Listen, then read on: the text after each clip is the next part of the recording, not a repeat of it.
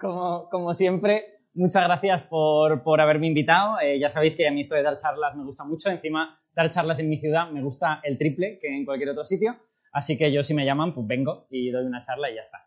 Eh, entonces, bueno, hoy eh, vamos a hablar de un tema que yo creo es muy interesante y que dependiendo, yo no sé exactamente cuáles serán los backgrounds de la gente de la sala. Si sois gente que sabe mucho de astrofísica, igual en realidad solo os interesan las tres últimas transparencias. Si sois gente que no sabe nada, pues os va a interesar desde el principio, ¿no? Entonces, bueno, yo, yo lo he planteado para podérselo contar a alguien que no tenga por qué saber absolutamente nada de astrofísica, ¿vale? Eh, y un poco para contradecirme desde la primera transparencia, veis que la, la, portada que he elegido son todo gráficas, ¿vale? No hay ninguna... O sea, os voy a explicar cómo se hace esto de la divulgación. La gente dice, Em, los temas son un poco técnicos, entonces, pero vamos a poner fotos bonitas porque si no la gente se, va, a asustar y va a pensar que no va a entender nada. Bueno, yo he hecho todo lo contrario.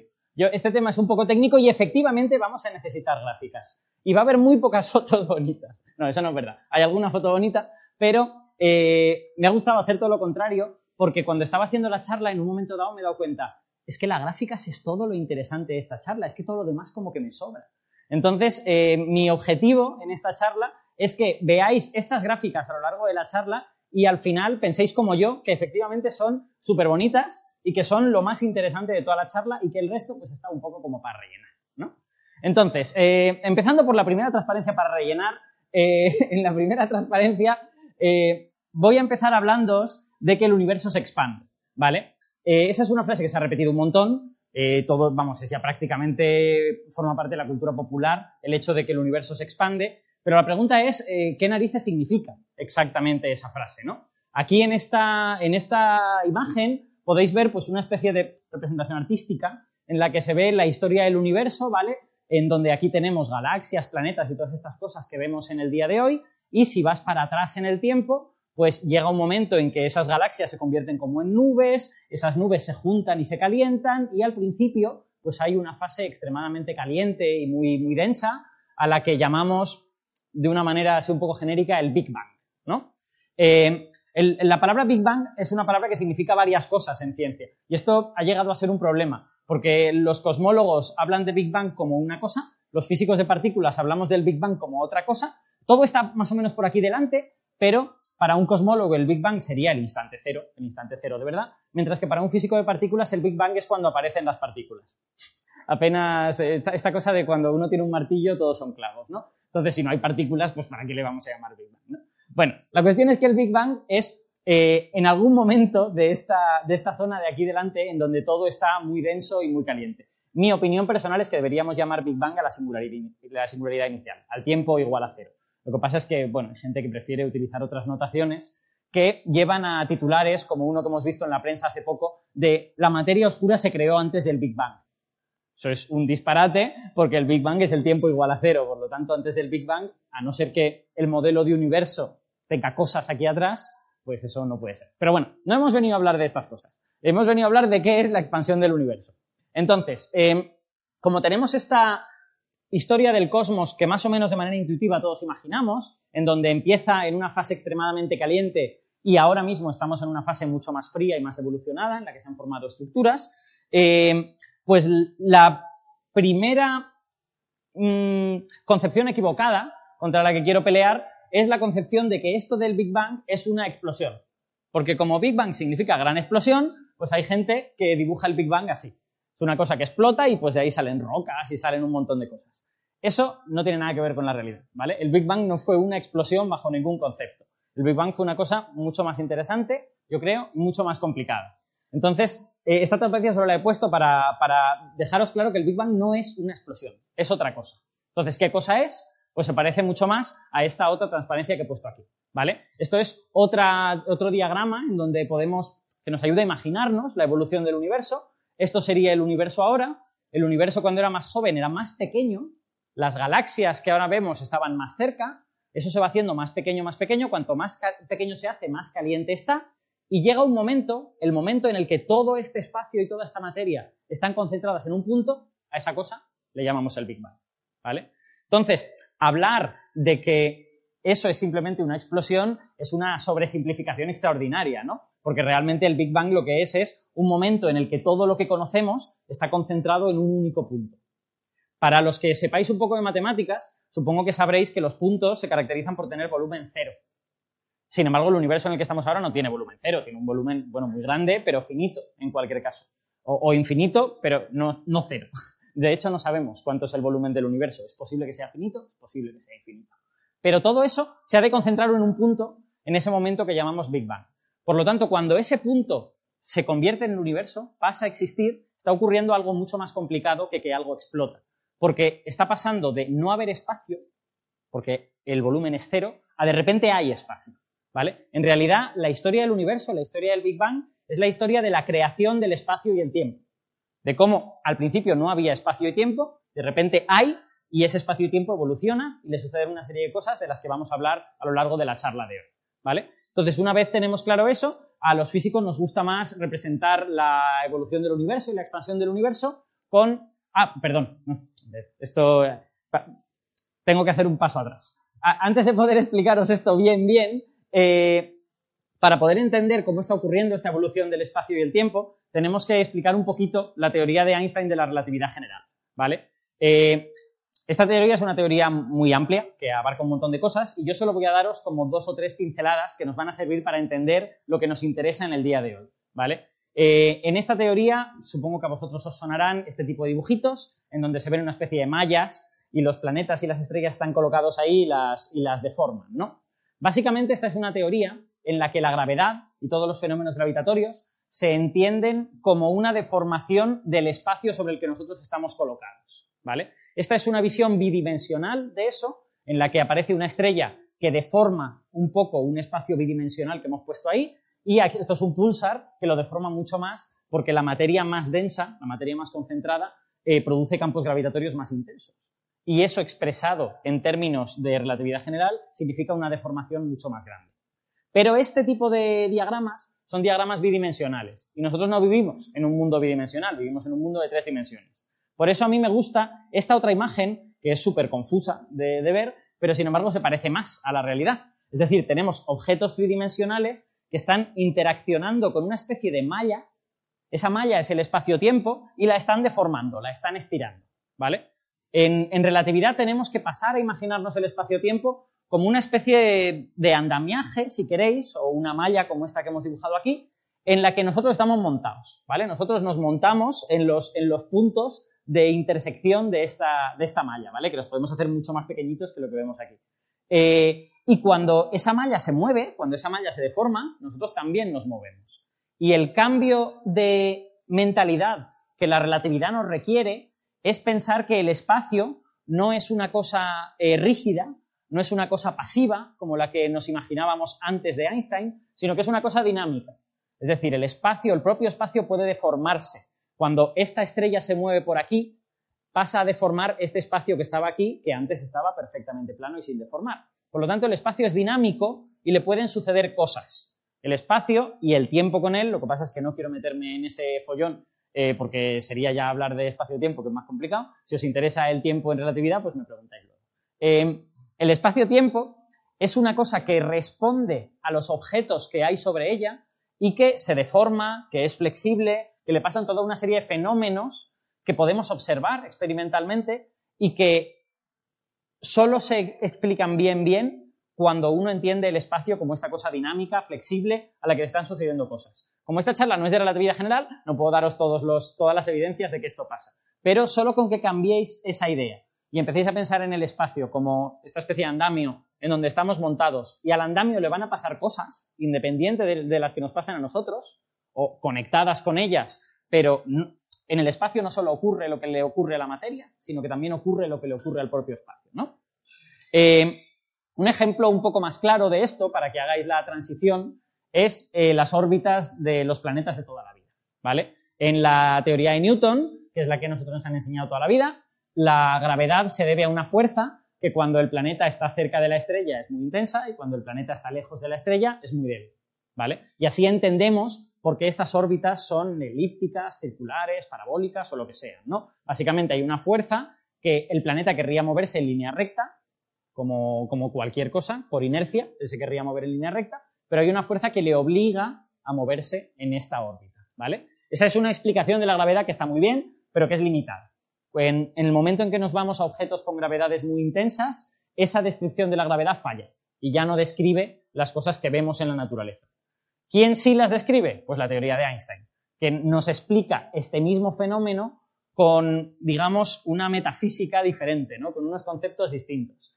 Einstein lo que nos dice es, si usted ve que este planeta está dando vueltas alrededor de la estrella, no es porque haya ningún tipo de fuerza, sino es porque el espacio alrededor de la estrella está deformado y el planeta querría efectivamente salir en línea recta, pero no puede, porque no puede subir esta cuesta, entre comillas. Entonces se pasa aquí dando vueltas en el cuenco este continuamente. Es como si tuviéramos una bola en un cuenco dando vueltas, con la diferencia de que una bola en un cuenco tiene rozamiento y al final la bola se cae, mientras que el espacio no ejerce ningún tipo de rozamiento sobre el planeta y por lo tanto el planeta sigue. Luego podríamos hablar de otras cosas, hay emisión de ondas gravitatorias y tal, pero bueno, eh, da igual. Eh, en cualquier caso, también no he querido perder la oportunidad de poner las ecuaciones de la relatividad general, que yo creo que hay que ponerlas para que la gente al menos las vea. Son ecuaciones súper difíciles de resolver. Yo no sería capaz de, seguir más allá de esto, no, he trabajado nunca en relatividad general, pero hay un concepto que es relativamente fácil de entender en estas ecuaciones. Esta parte de la ecuación, el, miembro derecho, tiene un objeto, este T que básicamente describe toda la materia y energía que hay en el espacio describe cómo está distribuida, describe cómo se va moviendo esa materia, como todas las cosas que le están ocurriendo a la materia y la energía. Y este otro miembro, sin embargo, contiene solo cosas que hacen referencia a la geometría del espacio. Es decir, nos describen de qué manera esta malla de aquí está curvada, o mejor dicho, esta otra malla tridimensional mucho más, mucho más complicada. Entonces, solo con esta ecuación, que en realidad no es una, sino que son 10 ecuaciones, Aquí estos subíndices al final pueden tomar diversos valores y uno tiene 10 ecuaciones, ¿vale? Pues solo con esas ecuaciones uno está relacionando las cosas que le están pasando a la materia y la energía con las cosas que le están pasando a la geometría, al propio espacio. Y de hecho, muy a menudo en física se habla de que la teoría de Einstein de la gravedad es una teoría geométrica. Es una teoría que de lo que habla es de cómo la geometría del espacio se deforma, evoluciona, eh, le suceden cosas. ¿Vale? Entonces, con toda esta información, yo creo que ya podéis eh, entender un poco más qué es lo que quiero decir cuando pongo dibujitos como este, ¿vale? Que es el que antes creía que iba a poner y se me había olvidado. Eh, este es un dibujo en el que lo que vemos es que hay galaxias montadas en una especie de esfera negra, ¿vale? Y esa esfera negra, pues tiene unas flechitas que te dicen que está creciendo, ¿no? Que está haciéndose más grande. Y esas galaxias le van a pasar cosas debido a eso. Pero fijaos como toda la dinámica que yo he, señalado aquí, bueno, no la he señalado yo porque el dibujo no es mío, pero la persona que lo ha hecho, eh, no es dinámica de las galaxias. A mí me da igual que estas galaxias se estén moviendo, que estarán moviéndose dentro de esta esfera, estarán haciendo cosas. Pero lo que me importa cuando hablo de la expansión del universo es que al propio espacio le van a suceder cosas. Esta esfera va a cambiar con el tiempo, se va a hacer más grande. ¿Vale? Entonces, eh, dicho esto, esta es una manera, digamos, inusual de contar esta historia a los físicos les suele gustar contar primero las evidencias experimentales y luego cómo las explicamos. Yo lo he hecho al revés. Y lo he hecho al revés porque en el resto de la charla voy a hablaros mucho de las evidencias experimentales. Y por lo tanto quería, pues por lo menos dejar caer estos conceptos más teóricos desde el principio.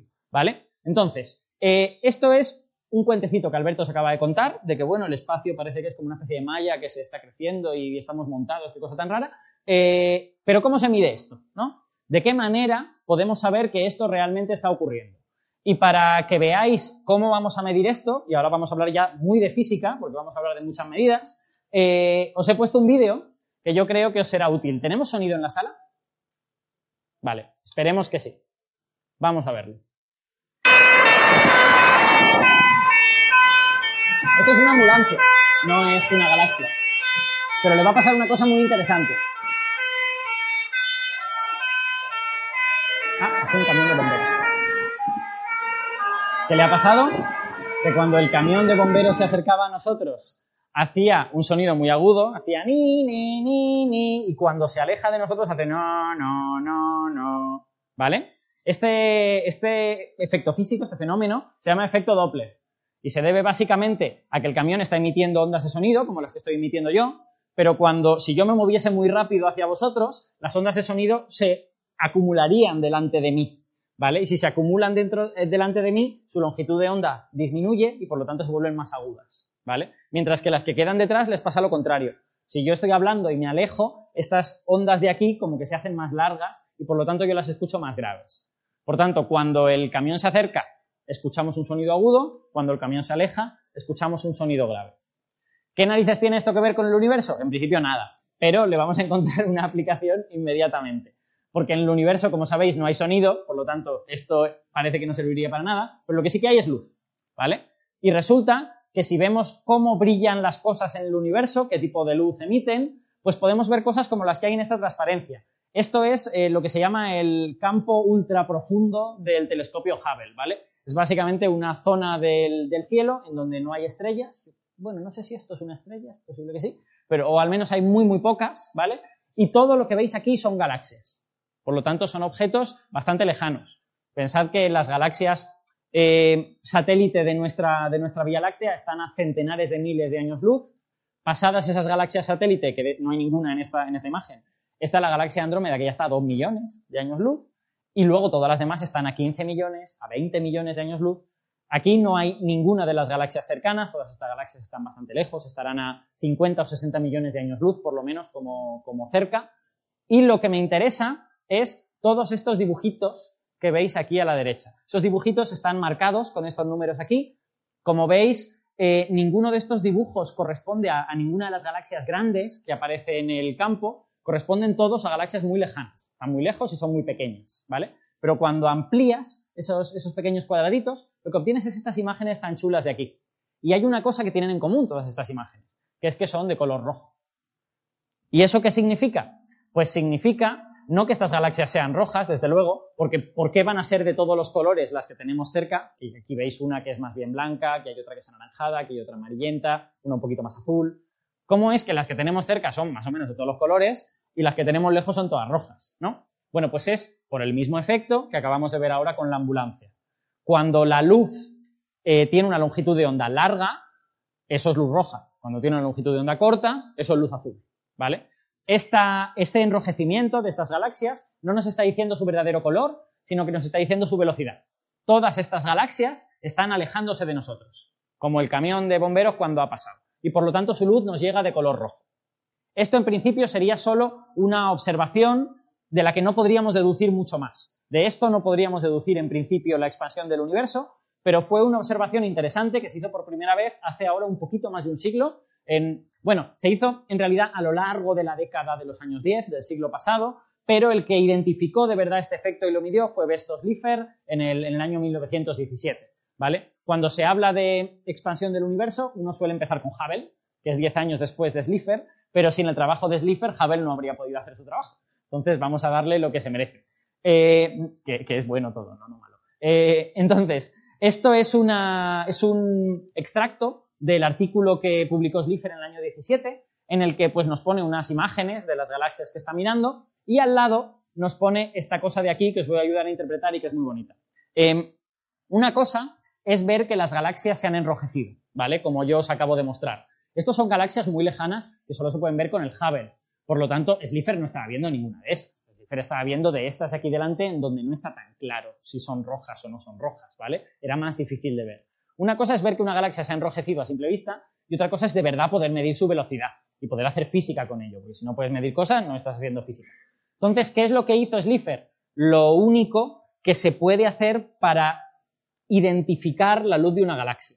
Vosotros pensad que en una galaxia hay de todo. En una galaxia hay estrellas azules, hay estrellas rojas, hay estrellas amarillas, hay nebulosas, hay eh, cuásares, no, hay pulsares. O sea, hay todo tipo de cosas que están emitiendo todo tipo de luz. Por lo tanto, la luz de una galaxia es una luz muy compleja en donde se mezclan un montón de cosas. Pero tú sabes que hay ciertos elementos químicos que son extremadamente abundantes y que brillan de una manera característica. Y en concreto, Slipher se fijó en las líneas de emisión del hidrógeno. El hidrógeno es el elemento más abundante del universo, el 75% de las galaxias es esencialmente hidrógeno, con lo que es una buena idea fijarte en el hidrógeno porque va a brillar de manera muy intensa, es muy abundante. Entonces, en esta galaxia de aquí, él dice, bueno, yo sé que el hidrógeno tiene estas líneas de emisión, ¿vale? Esto es un espectro. Por lo tanto, si no fuese una imagen en blanco y negro del año 1917, pues veríamos que esto de aquí es una línea de color rojo y estas otras de aquí, pues yo sospecho que van a ser infrarrojas, pero no estoy del todo seguro. No sé si, no sé si estamos yéndonos hacia el infrarrojo aquí o si nos estamos yendo hacia el azul. Pero en cualquier caso, estos son como diferentes colores, ¿vale? De estas líneas. Y aquí tenemos el espectro de la galaxia, ¿vale? Tenemos la luz de la galaxia separada en sus diferentes colores. Y fijaos que lo que tenemos aquí es dos rayitas. Taca, taca. Dos rayitas aquí. Esas dos rayitas son estas dos rayitas de aquí, ¿vale? Lo que pasa es que están movidas un poquitín hacia la izquierda, ¿vale? Y esas dos rayas son muy fáciles de identificar porque no es hidrógeno brillando, sino hidrógeno absorbiendo.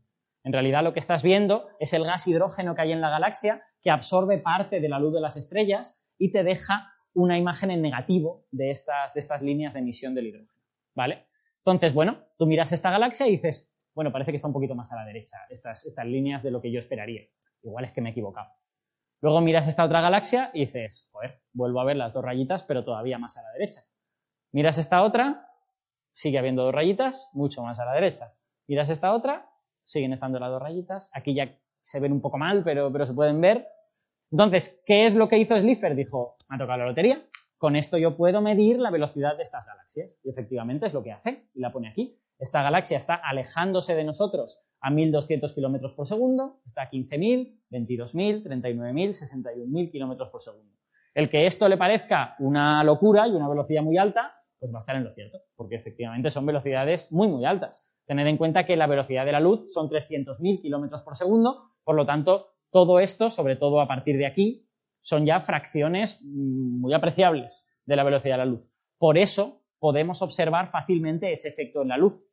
De lo contrario, si, las velocidades son muy pequeñitas, como un coche, pues yo un coche azul no lo voy a ver rojo por mucho que se esté alejando de mí, porque se mueve muy lentamente. Pero si una galaxia se mueve a 15.000 kilómetros por segundo, pues a lo mejor sí que entonces, esta es una observación que se hizo ahora hace más o menos un siglo y que en principio no se sabía interpretar, porque Slipher no fue capaz de encontrar nada más en ella. Simplemente dijo, bueno, yo he observado aquí una serie de galaxias y, jope, la mayoría se están yendo. La mayoría en las que yo puedo eh, identificar estas líneas y puedo medir cosas, resulta que se están yendo y además a velocidades súper bestias, a velocidades muy, muy animales. Entonces, ahí se quedó y eso se fue interpretando a lo largo de los siguientes años. El siguiente paso en la interpretación de esta observación les corresponde a estos dos caballeros de aquí. Este de aquí es muy famoso, se llama Edwin Hubble, y este de aquí es no tan famoso, se llama Georges Lemaitre, y es un, es un sacerdote belga que además era físico. Eh, de hecho, Hubble yo creo que no era físico de formación. Lo que pasa es que después de mucho tiempo de hacer cosas, no estoy seguro. Ah, sí, es verdad, es que en aquella época astronomía y física eran diferentes. Esa es la cosa. Uno estudiaba astronomía y no era lo mismo que estudiar física. De hecho, a Hubble jamás se le dio el premio Nobel porque Hubble era un astrónomo y el premio Nobel es de física. Entonces, no le vas a dar el premio Nobel de física a un señor que lo único que hace es observar cosas en un telescopio.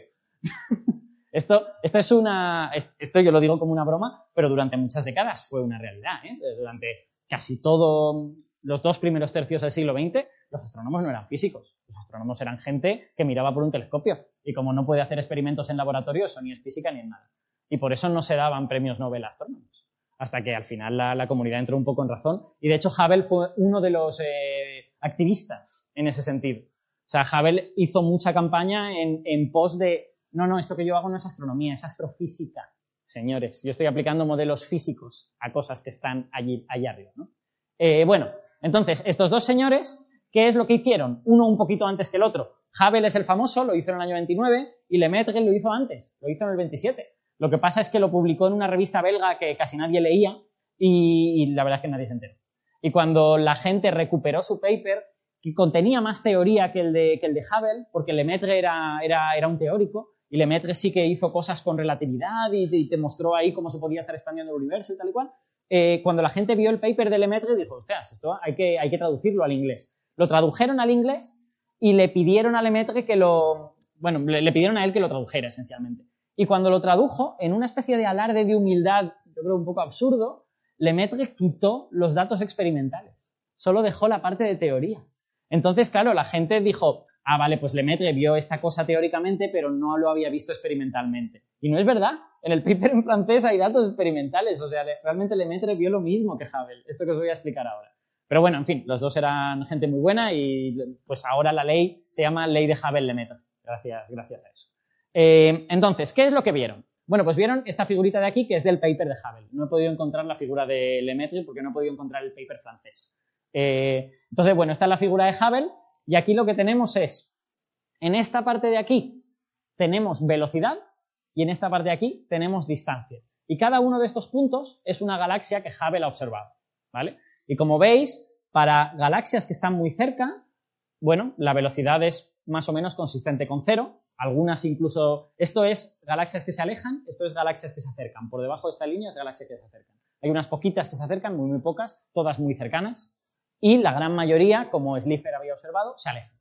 Eh, entonces, cuando la galaxia está muy cerca, la velocidad es muy pequeña, es más o menos consistente con cero, pero a medida que te vas yendo, no aparecen galaxias que estén muy lejos y con velocidad pequeña. No, no. Aparecen galaxias que están lejos con velocidades grandes. Y las que, las que se mueven a velocidades grandes no están cerca ninguna. Las que se mueven a velocidades grandes están todas lejos.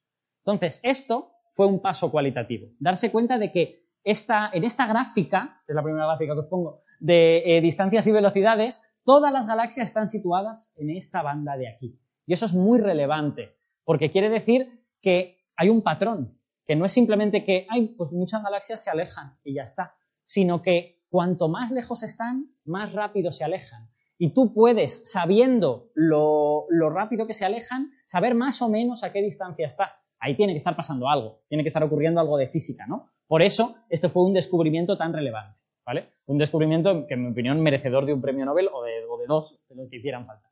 Eh, entonces, claro, a la vista de estos datos, pues uno tiene que explicarlos, ¿no? Tiene que darle alguna explicación a esta cosa. Una explicación naif, propia del siglo XIX, y que no cometieron ese error ni Lemaitre ni Hubble, sería decir, pues estamos en el centro del universo y todas las galaxias se están alejando de nosotros o algo por el estilo, ¿no? los, humanos hemos caído en ese tipo de razonamientos muy a menudo a lo largo de la historia, pero en el siglo XX ya estábamos suficientemente maduros como para no volver a caer en ellos. Entonces, eso se descartó de manera instantánea y se buscó una explicación más razonable a eso. Y la explicación que se, que se encontró, y que en realidad es la única que hemos conseguido dar a este tipo de cosa, es la que voy a explicar ahora. Y no, no estoy haciendo intriga, simplemente quiero añadir una cosa más. Hoy en día hay gente que es eh, negacionista de la expansión del universo. Pues bueno, hoy hay negacionistas de casi todo, ¿no? Ya les parece que está de moda ser negacionista de cualquier cosa, ¿no? Entonces hay gente que es negacionista de, de la expansión del universo y que dice que, bueno, que esos son simplemente galaxias que se alejan y ya está. Pero esa gente jamás te consigue explicar esto. Jamás te consigue explicar por qué hay esta correlación entre distancia y velocidad. El único modelo conocido que consigue explicar eso es el de la expansión del universo. Y en ese modelo, ¿qué tenemos? Pues lo que tenemos es esta idea que yo os he dicho de que las galaxias están montadas en un espacio-tiempo y ese espacio-tiempo está como creciendo, está haciéndose cada vez más grande. Hay una metáfora famosa que es la de que las galaxias son como pasas en un pan de pasas o en un pan con, con frutos secos o algo así, y cuando tú metes ese pan en el horno, el pan se hace grande, crece, y las pasas se alejan las unas de las otras. Y no hay ningún centro no hay ninguna pasa que esté en el centro y que sea una pasa privilegiada. Todas las pasas se alejan de todas porque el pan está creciendo en todas partes. En realidad, eh, yo siempre he preferido, ahora ya está, la frase ya está hecha y está petrificada y nadie la va a cambiar, pero yo creo que sería mucho mejor la expresión crecimiento del universo que la expresión expansión, porque expansión nadie sabe muy bien lo que es. Y sin embargo, crecimiento está muy claro. Lo que está sucediendo aquí es que el espacio-tiempo está creciendo y nosotros estamos subidos en el espacio-tiempo y ese espacio-tiempo nos arrastra en su crecimiento y ya está. Entonces, si nosotros estamos aquí sobre esta pasa y todo el, todo el pan de alrededor está moviéndose, está, está, alejándose de nosotros, todas las cosas que haya eh, alrededor de esa pasa se van a alejar. Por eso vemos que prácticamente todo se aleja. Solo unas poquitas galaxias que están lo suficientemente cerca como para estar ligadas gravitacionalmente a nosotros eh, se van a poder acercar a nosotros. ¿Vale? De hecho, hay una competición, eso es algo que ya sabemos en, en la actualidad, hay una competición entre esa expansión del universo, ese crecimiento del espacio y la gravedad. La gravedad intenta que las cosas no se alejen, intenta que las cosas se queden cerca, pero llega un momento, cuando te vas suficientemente lejos, que la expansión gana. Y la razón es muy sencilla. Como estamos en un pan y cada trozo del pan está creciendo, cada trocito del pan está haciéndose más grande, vale, tú puedes tener gravedad para hacer que estas dos galaxias, o pasas, se, queden juntas. Pero en el momento que te vayas aquí, que va a haber tantos trozos de pan creciendo y haciendo por, por oponerse a la atracción gravitatoria, ya no va a haber manera. Entonces, hay una distancia típica a partir de la cual básicamente ninguna estructura se sostiene y todas las estructuras simplemente se expanden y se alejan unas de otras. Esa distancia típica es del orden de decenas de millones de años luz, que es el tamaño de los cúmulos de galaxias. Es decir, básicamente la expansión del universo está haciendo que los diferentes cúmulos de galaxias se alejen entre sí y sin embargo las cosas que hay dentro de un cúmulo de galaxias están suficientemente ligadas y parece que van a seguir así todo el tiempo. Bueno, eso lo veremos al final de la charla, si van a seguir así todo el tiempo o no, pero digamos, en la expansión de Hubble eso sería así. Eh, os he puesto aquí fotos de otros tres señores. Eh, estos tres señores, junto con Lemaitre y Hubble, son realmente los padres de la expansión del universo, ¿vale? Curiosamente, el que primero eh, dijo algo en este sentido fue este señor de aquí, Friedman, ¿vale? Friedman era un científico ruso, soviético ya en, en aquel momento, que en los primeros años del siglo XX se calculó cómo sería un... O sea, se cogió las ecuaciones de la relatividad general y dijo, vale, el universo es una especie de espacio que está descrito por las ecuaciones de la relatividad general y que tiene materia y todas estas cosas. Voy a calcularme qué pasaría si ese universo fuese dinámico, si estuviese creciendo, si estuviera contrayéndose, si estuviera haciendo cosas. Yo no he leído el paper de, Friedman, pero en el paper de Friedman está básicamente todo, y es del año 22. Es súper pronto, es cinco años antes de Lemaitre, siete años antes de, Hubble. En, el, en el paper de Friedman está casi todo. Lo que pasa es que Friedman, aparte de ser soviético, que había algún roce, aunque en los años 20 no tanto, ¿no? En los años 20 había, había el conocimiento fluía entre la Unión Soviética y Occidente. Eso empeoró después. El problema de, Friedman es que se murió. Se murió en el año 25. Se murió incluso antes de las medidas de, de Lemaitre. Entonces, estuvo durante muchos años que nadie le hacía caso, porque, claro, una vez te pones en los años 50, te vas a estar los americanos que van a decir que fue un soviético el que descubrió esto. Pues no. Entonces, eh, todo, el, todo el mundo occidental se lo atribuyó durante un tiempo a estos dos señores, que son Robertson y Walker. Robertson y Walker hicieron el cálculo en los años 30, hicieron el cálculo en el año creo que es 35 o algo así, y fueron los primeros que lo hicieron bien, ¿vale? Fueron los primeros que lo hicieron de manera pues, eh, consistente, matemáticamente bien definida, con lo que verdaderamente no podemos decir que la expansión del universo sea solo Friedman o solo Robertson o Lemaitre, sino que es un poco todos, ¿no? Es cada uno mejorando el cálculo del anterior y al final llegando pues, a este modelo de consenso en el que estamos. ¿Y en este, este, modelo en qué consiste? Bueno, pues el cálculo de, eh, Robertson y Walker fue muy interesante porque se plantearon una versión extremadamente simplificada del universo. Dijeron, bueno, los físicos ya sabéis que en general tendemos a simplificar todas las cosas, ¿no? Para estudiar una vaca, pues decimos, primero supongamos que la vaca es esférica, ¿no? Y, a partir de una vaca esférica calculamos cosas. Tengo que decir que una vaca esférica, el error que se comete es apenas del 30%. ¿eh? O sea, es una aproximación bastante buena, la de la vaca esférica. Entonces, eh, los físicos eh, nos gusta simplificar las cosas y el modelo más sencillo del universo que se podían imaginar es, bueno, vamos a suponer que el universo es una especie de gas, de materia, toda homogénea, en todas direcciones y todo más o menos igual. ¿Vale? No vamos a poner ni galaxias ni movidas de estas, nada, no. Vamos a poner gas homogéneo y se acabó. Y vamos a ver qué le ocurre al universo. Bueno, pues lo que demostraron Robertson y Walker es que en un universo homogéneo, en un universo en el que tú lo único que tienes es espacio y una especie de gas eh, uniforme de, materia que, está en el universo y ya está, eh, ese universo no puede ser un universo estático. Ese universo o bien se está contrayendo o bien se está expandiendo. claro, hay un punto intermedio entre, entre el que se expande y el que se contrae, que ese sí que es un universo estático, pero ese es inestable. El momento en que añades una partícula o quitas una partícula, se va al otro. Básicamente, cuando el universo tiene suficiente materia, lo que va a ocurrir es que esa materia va a tirar del espacio-tiempo y va a hacer que el universo se contraiga. Y vaya a este, bueno, este, este tipo de ideas fueron las que anticiparon la idea de un Big Bang, ¿no? Eh, no, no se dijo con esas palabras en aquel momento, pero creo que fue, me parece que fue Friedman el primero que lo dijo, porque sus cálculos ya están, todas estas cosas de alguna manera. Eh, entonces, bueno, si tienes mucha materia en el universo, el universo se contrae y termina convirtiéndose en algo muy pequeño con esa materia muy concentrada. Y si tienes un universo no con suficiente materia, el universo se expande. O sea que aparentemente un universo simétrico, isótropo, homogéneo, todas estas cosas, con la materia uniformemente distribuida, tiende a expandirse o si la materia le obliga, tiende a contraerse. Pero no puede estar estático. Eso era muy fastidioso para mucha gente de esa época. Claro, cuando ya sabéis que Einstein, por ejemplo, detestaba un universo eh, dinámico. Einstein quería que el universo fuese estático y que no se moviera y todas estas cosas. Pero aquello eran veleidades de los años 20. En los años 30, que es cuando ellos hicieron el cálculo, la gente ya tenía las cosas claras y a todo el mundo le resultó muy fácil de aceptar y de entender pues que el universo se expandía y que se expandía porque era lo único que podía hacer, porque era lo único que la relatividad general le permitía hacer a un universo suficientemente simple en el que no metiéramos cosas muy, muy raras, ¿vale? Entonces, esa idea de el universo simplemente se expande es la idea que ha llegado hasta nosotros. Y es curioso que, bueno, curioso no, es lo que los físicos hacemos, que no nos planteamos por qué ocurre eso. O sea, quiero decir, no veréis en ningún libro, os voy a explicar por qué la expansión está ahí. Pues la expansión es porque hay unos dinosaurios fuera del universo que tiran del universo no sé cuántos. O sea, ese tipo de cosas ya no nos preocupan. Nosotros estamos muy felices porque gracias a Robertson y Walker tenemos un modelo matemático que nos describe cómo se expande el universo. Y el porqué de la expansión no lo conocemos, simplemente es una consecuencia de las ecuaciones. Punto pelota. No hay, no hay ningún mecanismo eh, mayor que la relatividad que esté haciendo esto. No hay nada que aprender, simplemente el universo se expande y nosotros lo podemos parametrizar bien. Eso es algo que probablemente en el siglo XXI matizaremos y aprenderemos mejor por cosas que os contaré dentro de un momento, porque resulta que esta expansión de Hubble y Lemaitre, que es muy sencilla, pues nos vamos a dar cuenta que la expansión real del universo es un poquito más complicada. ¿Vale?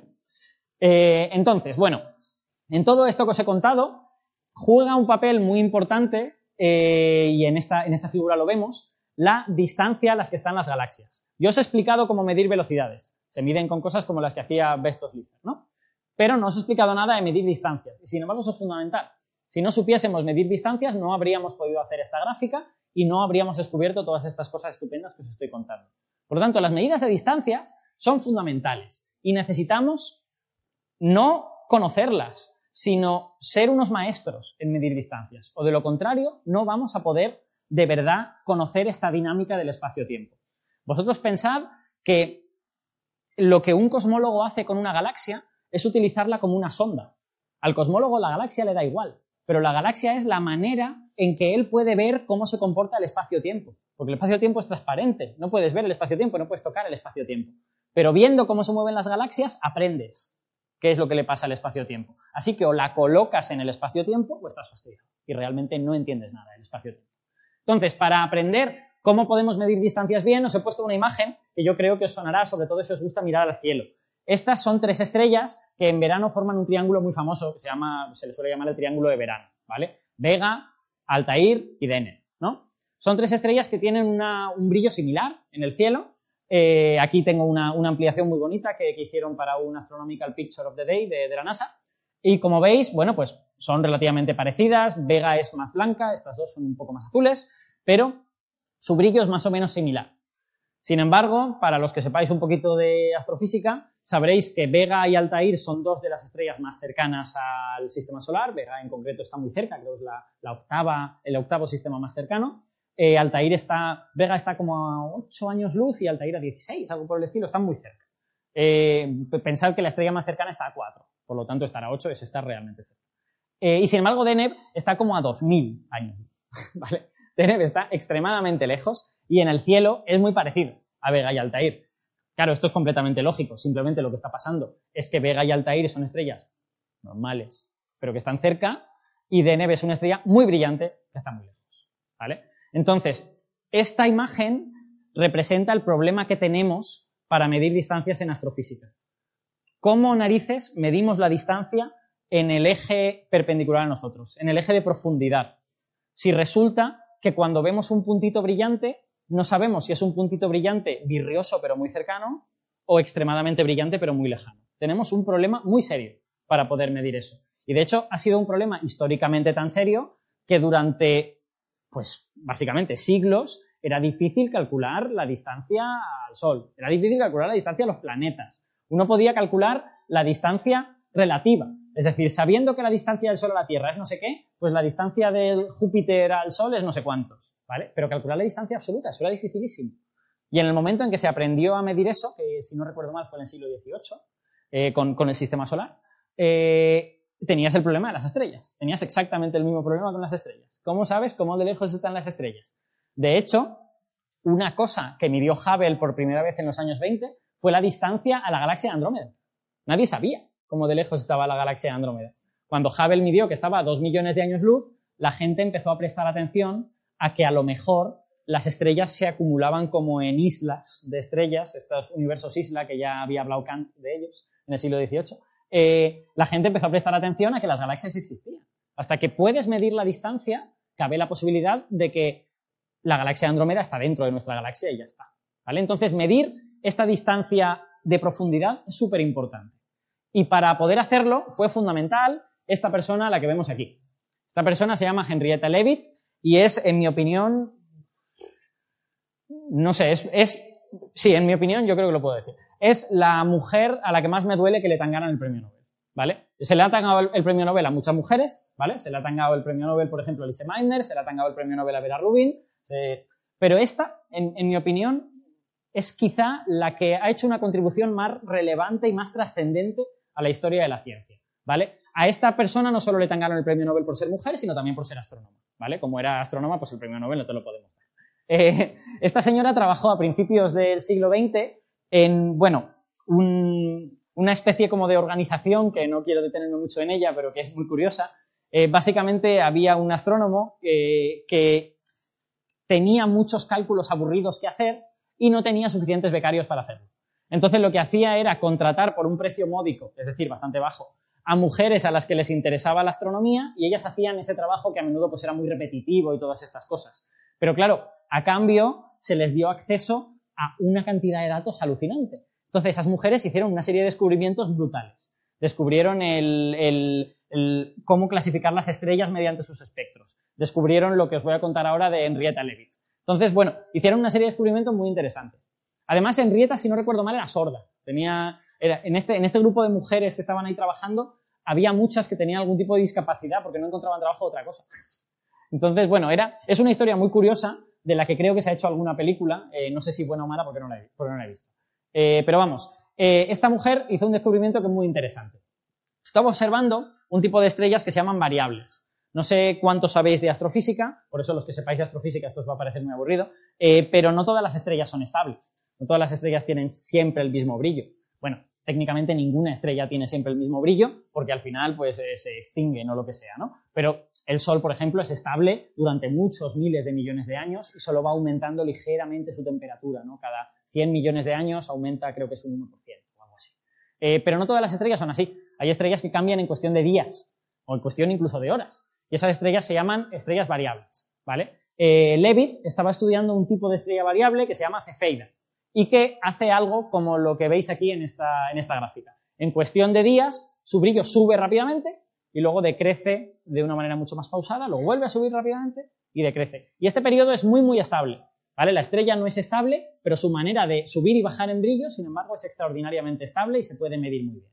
Em, en, aquella época no se sabía por qué, por qué estas estrellas hacían esto. Hoy en día tenemos un modelo de la química de la estrella que nos permite entender qué es lo que está ocurriendo. Creemos que lo que ocurre en estas estrellas, básicamente, es que cuando están en la fase eh, menos brillante, están muy calientes y eso hace que parte del helio que forma la estrella, ya sabéis que las estrellas son básicamente 75% helio, 24, 75% hidrógeno, 24% de helio, ¿no? Pues cuando está, cuando está muy caliente la estrella, el helio se ioniza y el helio ionizado es altamente opaco. Entonces, ese, ese helio opaco evita que la luz salga para afuera y entonces la estrella se expande. Digamos que esa, luz que va a salir para afuera, en lugar de emplearse en calentar, se emplea en expandir la estrella. Con lo que cuando se llega a este punto y, que, y la estrella es muy, muy opaca, se expande rápidamente y se enfría. Al enfriarse, el helio deja de estar ionizado, al dejar de estar ionizado deja de ser opaco y entonces de repente toda esa luz puede salir y la estrella pues vuelve a otra vez bajar y continúa el ciclo eternamente. ¿Vale? Eh, esto, a día de hoy, nadie ha observado una cefeida de cerca, desde luego, pero es el modelo que más sentido tiene con lo que sabemos de ellas y con los análisis que hemos podido hacer de muchas que hay en nuestra galaxia. Bueno, esto es lo que es una cefeida, pero todavía no os he dicho qué es lo que descubrió esta señora. las cefeidas eran conocidas del siglo XVIII. Eh, lo que descubrió esta señora es que estaba observando cefeidas que estaban en una galaxia satélite de la nuestra. Estaban en la gran nube de Magallanes. Entonces, lo que vio es que, bueno, la Gran V Magallanes, para quien no la conozca, es una galaxia pequeñita. Es una galaxia satélite, pero si la nuestra tiene pues 200.000 eh, 200 años luz, ¿sí? Eh, estas galaxias pues igual tienen 15.000 años luz o 20.000 años luz, ¿vale? Son, galaxias que son una décima parte de la nuestra, son bastante chiquititas. Y eso quiere decir una cosa, es que casi todas las estrellas que tú observas en esa galaxia están más o menos a la misma distancia de ti. ¿Y qué es lo que observó Henrietta? Pues Henrietta observó que las cefeidas que pulsaban muy rápido eran todas más débiles y las que pulsaban muy lento eran todas más brillantes. Y este fue un descubrimiento extraordinario, fue un descubrimiento increíble, porque básicamente lo que te dice es, donde quiera que tengas cefeidas, solo tienes que medir el periodo y sabes cómo de brillante es.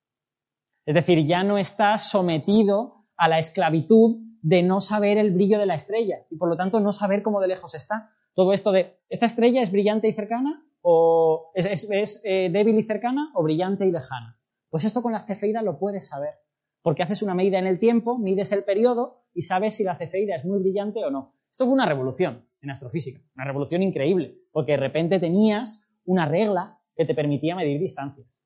Donde quiera que pudieras ver cefeidas, que ver cefeidas tampoco es que sea tan sencillo. O sea, en la época de Leavitt se habían visto en la Vía Láctea y se habían visto en los satélites de la Vía Láctea, pero no se habían visto más allá. Entonces, eh, esto costó un tiempo eh, calibrarlo bien, ¿vale? Porque, claro, en aquel momento ella no sabía la distancia a la gran nube de Magallanes. Entonces, tú lo único que has observado es que las brillantes pulsan más lento y que las débiles pulsan más rápido. Pero ya está. No has observado nada más. ¿Cómo se arregla esto? Se arregla encontrando una cefeida suficientemente cercana como para poder medir la distancia con otros métodos, que básicamente son métodos de paralaje. El mismo método que yo pongo mi dedo aquí y si abro un dedo y el otro lo veo en sitios diferentes, el dedo, pues eso se puede hacer con la órbita de la Tierra. Si tú tienes una estrella cercana, la Tierra está aquí y miras la estrella y aparece en un sitio y cuando la Tierra se mueve al otro lado de la órbita, se ha movido ligeramente la estrellita y eso te permite medir la distancia. Eso se llama paralaje. Entonces, cuando se pudo hacer paralaje con una cefeida, se pudo calibrar esta escala. Esta escala ahora mismo no tiene números. Fijaos que además es, es divertido porque he cogido una imagen que no tiene números. Pues cuando tú puedes decir, no, no, esta cefeida está a no sé qué distancia, pues de repente sabes la escala absoluta. Lo tienes todo, ¿no? Has conseguido calibrar esa escala. Eh, bueno, ahora podéis entender por, por, qué en esta imagen está lo que está. Esta es, esto es una especie de pequeño detour, pero creo que entenderéis por qué es tan bonita esta imagen. Esto es una imagen de la galaxia Andrómeda, ¿vale? Ya os he dicho que eh, Hubble observó mucho la galaxia Andrómeda durante los años 20. Bueno, pues esta imagen de aquí es una foto que Hubble sacó, es del año 1923. Y es de esta parte de aquí de la galaxia Andrómeda. Como veis, su telescopio pues no era tan bueno como el, que se ha usado aquí, que no sé cuál será, es de este señor. Eh, bueno, y en esta, en esta imagen de este trocito de Andrómeda, aquí veis una estrella que de repente Hubble pone ¡Bar! con una exclamación, ¿vale? Porque lo que en, en Andrómeda se habían visto estrellas que se hacían más o sea, que ganaban brillo de repente y que luego decrecían. Pero se creía que eran fenómenos catastróficos, se creía que eran novas. Hay estrellas a las que les sucede alguna cosa catastrófica y de repente ¡pam! aumenta un montón su brillo, luego decrece y aquí pasa por gloria. Igual pueden volver a pulsar pues al cabo de, qué sé yo, 50 años. O, la mayor parte de las novas no vuelven, no las hemos visto, eh, no las hemos visto estallar más de una vez. Pero hay algunas, pues que cada 50 años, cada 20 o cada algo esto, pues, pues vuelven a estallar. Pero Hubble se dio cuenta de que esta estrellita de aquí lo hacía cada varios días. Y dijo, esto no es una nova. A una nova no le da tiempo de recuperarse y volver a ser una nova en tan pocos días. Entonces escribió esto de bar. Y en el momento en que tú tienes una cefeida en Andrómeda, hay una cosa que puedes calcular, que es la distancia. Y es lo que hizo Hubble de manera instantánea, lo publicó y fue un gran descubrimiento, ¿no? Entonces, bueno, este descubrimiento de Leavitt fue fantástico y es el que permite hacer esto de aquí. Todas estas cosas se hacen a lo largo de los años 20 descubriendo cefeidas en galaxias más o menos cercanas, en galaxias no muy lejanas. Una vez calibrado con cefeidas de la Vía Láctea, calibrado con cefeidas de los satélites, calibrado en Andrómeda y todas estas cosas, pues en el año 27, 29 uno ya está dispuesto y ya puede hacer esta gráfica de aquí. Todo esto se hace con cefeidas. O sea que fijaos hasta dónde, bueno, claro, si nos retrotraemos, pues diríamos que el, mérito inicial es de Newton o algo por el estilo. Pero yo creo que es tan importante poder, calcular distancias que podemos retrotraer parte de este cálculo a el año 1912, cuando Levitt eh, publica eso. Que por cierto, ella lo sabía desde el año 1908. Pero al estar en, un ambiente en el que no se esperaba de ellas que publicaran nada, y al cabo eran mujeres que estaban ahí haciendo el trabajo sucio, ¿no? Que van a publicar estas personas, ¿no? Pues se esperó cuatro años y lo publicó en 1912 con una cantidad de datos apabullante que nadie le pudo decir nada al respecto. Eh, muy bien, pues tenemos esto, pero ahora lo que queremos es llegar más lejos, ¿no? O sea, podemos, digamos, ver la expansión del universo en un volumen que nos lleva hasta galaxias, yo qué sé, que estarán a 30 millones de años luz, a 40 millones de años luz. No sé, no sé cuál, era la galaxia más lejana que, que vio Hubble. A ver si soy capaz de interpretar esto. 2 por 10 elevado a 6 parsecs. Uy, pues todavía más cerca. Eso estaba como a 7 millones de años luz. Eran galaxias bastante cercanas, ¿vale? Ni siquiera 30 millones de años luz, ¿qué va? Pero nos gustaría llegar más lejos, porque, de nuevo, os repito que las galaxias para nosotros son una especie de sonda que nos permite observar la dinámica del espacio-tiempo. Vale, pues ahora estamos viendo la dinámica del espacio-tiempo hasta 7 u 8 años luz, eh, millones de años luz. Pues queremos verla más lejos, queremos ver lo que pasa.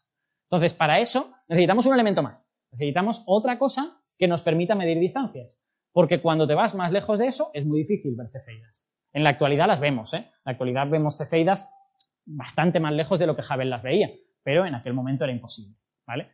Eh, entonces, ese elemento que nos permitió hacer eso, lo tenéis aquí, ¿vale? Supongo, no sé si alguno habréis visto esta imagen en concreto porque es relativamente reciente, es del año 2014. Esto es una galaxia, ¿alguien sabe cómo se llama esta galaxia? ¿Algún espacio trastornado en la sala? M82, efectivamente. Esto es una galaxia bastante brillante, que es fácil de observar, bonita, que se llama M82, y en el año 2014 en ella sucedió esto. Esto es M82 normal, esto es M82 en enero del año 2014. Y se encendió una luz, básicamente, como si le hubieran dado un interruptor.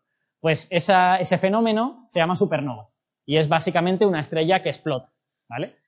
Hay varias maneras en que las supernovas se pueden producir, hay varios tipos de explosiones estelares. De hecho, se acabo de hablar de otro, se ha hablado de las novas, ¿no? Pues una, en realidad, toda esta historia de estrellas que se encienden de repente empezó con las novas. La gente veía que una estrella brillaba mucho de repente y decía, una nueva estrella, una nova. Y luego se fue descubriendo que había como diversos grados, que las novas llegaban hasta un cierto brillo pero que había otro tipo de fenómenos que podían llegar mucho más. Eso se le llamó supernova. Hoy en día se ha inventado el término intermedio y se habla de kilonovas para, algunas cosas intermedias, pero bueno, de eso, de eso no vamos a hablar. Eso es mucho más moderno. Eh, entonces, bueno, esta estrella que se encendió en, en M82 es una estrella que había estallado mediante un procedimiento que por fortuna conocemos bastante bien y que se llama supernova de tipo 1A. La supernova de tipo 1A normalmente cuando, cuando los físicos hablamos de supernovas, contamos siempre la historia de las supernovas de tipo 2. Las supernovas de tipo 2 son una estrella muy grande, muy grande, muy grande, que se acaba su combustible y al final colapsa y aquello explota, tal y cual, un montón de cosas muy bonitas. Pero esas supernovas no son las que nos interesan hoy, no son las útiles hoy. Las útiles son las de tipo 1A, que son un poquito más complicadas. Las de tipo 1A son una estrella normal, alrededor de la cual hay una estrella eh, degenerada, que se llama. Es decir, una estrella muy vieja que ya ha perdido sus capas exteriores y lo único que queda es el núcleo de la estrella que ya no produce ni reacciones nucleares ni nada. El Sol terminará siendo una estrella de ese tipo, una estrella de tipo enana blanca, ¿vale? Básicamente es la estrella es un conglomerado de eh, átomos pesados, de núcleos pesados, básicamente. Eh, en el caso de las supernovas de tipo 1A nos van a interesar las que son estrellas de oxígeno y carbono. El Sol no sé si llegará a tener oxígeno. Yo creo que el Sol llegará a tener carbono y ya está porque eso depende básicamente de la masa de la estrella. Cuando, o sea, en, una estrella, para los que no sepáis mucho cómo funciona esto, eh, en realidad la fusión nuclear se produce solo en el núcleo. Entonces, en el núcleo, el hidrógeno se va transformando en helio. Y se crea allí un núcleo de helio que es inerte, que no hace nada. Entonces, cuando ese núcleo es muy grande, eh, la estrella deja de producir energía, porque el helio es inerte y solo hay un poquito de hidrógeno que está, que está produciendo energía. Cuando deja de producir energía, las capas externas hacen ¡pum! y se caen sobre el núcleo. Y al caerse sobre el núcleo lo calientan y encienden el helio, que, necesita mucha más temperatura para fusionarse. Eso sucede varias veces. Después del helio viene el carbono y todas estas cosas. Entonces, dependiendo de la masa de estrella que tú tengas aquí, tú vas a poder reencender el horno o no. Entonces, hay muchas estrellas que se quedan en el carbono y el oxígeno. Y esas son las que nos interesan.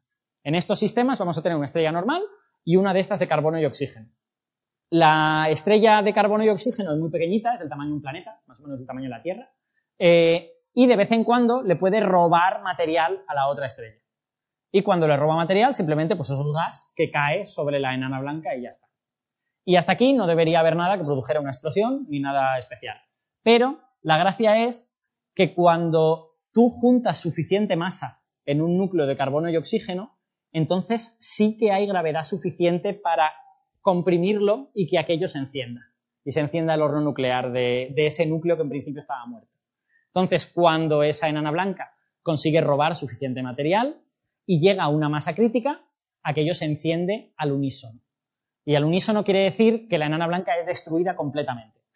Aquello se fusiona todo a lo loco y la, estrella es destruida. Lo que quedaba de la estrella desaparece, ¿vale? Y eso es porque no tiene todas las capas exteriores. Claro, cuando tú tienes todas las capas exteriores para protegerte es una cosa, pero cuando solo eres un núcleo y aquello empieza a fusionarse, está muerto. Y eso es lo que le pasa a esa estrella. Entonces, eso tan complicado que os he contado tiene una consecuencia muy divertida, que es que todas las supernovas de tipo 1A brillan igual. Todas llegan hasta exactamente el mismo brillo, porque todas empiezan a fusionarse cuando se llega a la masa crítica. Todas tienen exactamente la misma masa cuando, se produce la explosión. Entonces, todas son muy parecidas. Bueno, a lo mejor puede haber diferencias del 5%, del 2%, puede depender porque pueden tener diferentes composiciones, tal y cual. Pero básicamente, todas tienen el mismo brillo. Y es la, curva de brillo de una de estas supernovas, la podemos ver aquí. Sube mucho, luego baja, estos son eh, días, ¿vale? Luego baja, aquí hay un codo y sigue bajando, ¿vale? Como podéis ver, y esto es una cosa graciosa que se dice poco, eh, una supernova no es una explosión como las que nosotros tenemos en mente. No es la estrella explotando y ya explotado y ya está, sino que esto dura 200 días, ¿vale? Una explosión de 200 días no parece una explosión, porque en realidad lo que hace brillar a las supernovas es el material radiactivo que se produce en esa fusión de la, de la enana blanca, ¿vale? La fusión se produce en unos pocos segundos, en unos pocos segundos has producido un montón de material radiactivo y porquería de todo tipo, y ese material radiactivo se desintegra. Se va desintegrando a diferentes, eh, a diferentes tasas. Entonces, este picorro grande de aquí, que dura unos 20, 30 días, se debe a isótopos del níquel, que se desintegran y calientan el medio de alrededor, y toda esta, toda esta caída de aquí se debe a isótopos del cobalto. ¿Vale? Entonces, el hecho de que esa enana blanca tenga una composición muy determinada, explote en un momento muy determinado y todo lo que ocurre sea muy determinista, permite que todas estas supernovas sean iguales. Y eso es maravilloso, porque una supernova la podemos ver a una distancia enorme. Podemos ver supernovas de tipo 1A a miles de millones de años luz. Entonces, si podemos decir, perdón, si podemos decir cómo de brillante es esto, de nuevo, si podemos calibrar el pico de la supernova, podemos medir distancias con supernovas. Nos basta encontrar supernovas en una, en una galaxia para saber a qué distancia está. Y eso es básicamente lo que se ha hecho. Lo que se ha hecho es esta cosa de aquí, que se llama escalera de distancias. En esta, ya, veis que hay muchas gráficas, espero que no está, no está resultando indigesto. Eh, pero esta gráfica es sin duda una de las más ingeniosas y más bonitas que os voy a poner. Eh, esta gráfica tiene tres partes, como veis, y son muy fáciles de entender. Este cuadrito de aquí representa distancias pequeñas y cefeidas, ¿vale? Yo aquí eh, tengo el cambio en magnitud de la, de la cefeida y la distancia que puedo calcular mediante paralaje. Por lo tanto, con esta recta calibro las cefeidas y ya sé las cefeidas a qué distancia están. En esta cosa de en medio, ¿qué es lo que tengo? Galaxias en las que hay cefeidas y ha habido una supernova. Entonces, con las cefeidas calculo la distancia y así calibro el brillo de la supernova. Y ya sé las supernovas exactamente cuánto han de brillar. Y en esta otra gráfica, que hay muchos más puntos, ¿qué es lo que tengo? Supernovas a cascoporro. Ahora ya me puedo poner a observar supernovas, estén todo lo lejos que quieran, y puedo calcular la distancia de esas supernovas. Y de repente tengo una herramienta potentísima para poder investigar la dinámica del espacio-tiempo hasta miles de millones de años luz de distancia. Esto es fabuloso. Y de hecho, eh, constituyó un premio Nobel, ¿vale? Básicamente. Bueno, no solo esto constituye un premio Nobel, enseguida llegamos a lo que constituye el premio Nobel, pero, básicamente el poder hacer esto permitió ganar un premio Nobel a las personas que lo que fueron muchas. Ahora ya no, ya no he puesto fotos aquí, porque claro, que son colaboraciones de centenares de personas. Vale, sí, hay dos jefes o tres, Permuter, Ries y toda esta gente, pero y todos los demás que no. Eh, bueno, pues ahora la pregunta, ya que tenemos una manera de medir distancia súper bien, es, vale, ¿qué pasa con la expansión del universo? Porque como la respuesta sea pues se sigue expandiendo igual. Me vais a matar un poco, ¿no? Porque sería un poco aburrido. Eh, por fortuna la respuesta no es esa, ¿vale? Entonces lo podemos ver en esta otra gráfica. Las cosas verdes y rojas son los puntitos, las rojas son supernovas lejanas, los puntitos estos de aquí yo creo que son supernovas cercanas, es decir, estaríamos hablando de esta parte de aquí y esta parte de aquí, no estaríamos poniendo cefeidas en esa, gráfica. Eh, y aquí veis unas cuantas rayas, ¿vale? La raya eh, roja, fucsia más bien, es la raya que representa la expansión de Hubble, ¿vale? La que representa, pues simplemente esto se expande de manera uniforme y todo el universo se expande igual y tal y cual y todas las distancias. Y como veis, los puntos rojos como que están un poco por encima, ¿no? No, terminan de cuadrar del todo con la, con la, raya roja, cuadran más con alguna de las otras dos. Eh, de hecho, para verlo mejor, pues tenemos la gráfica de abajo en la que eliminamos toda la pendiente y toda esta cosa y vemos que los puntos verdes cuadran muy bien con, con todas las posibles rayitas, pero la raya roja se va para abajo y claramente está muy separada de los puntos rojos. Es decir, básicamente lo que aquí estamos viendo, aquí vemos distancia, aquí vemos corrimiento al rojo, por lo tanto velocidad, ¿vale? Lo que estamos viendo es que las cosas que se alejan más rápido parecen estar a una distancia más grande de la que esperaríamos. Esperaríamos esta distancia y tenemos esta otra, un poquito más grande, ¿vale? No, no gigantescamente más grande, pero está en una distancia un poquito mayor. ¿Cómo se interpreta esto?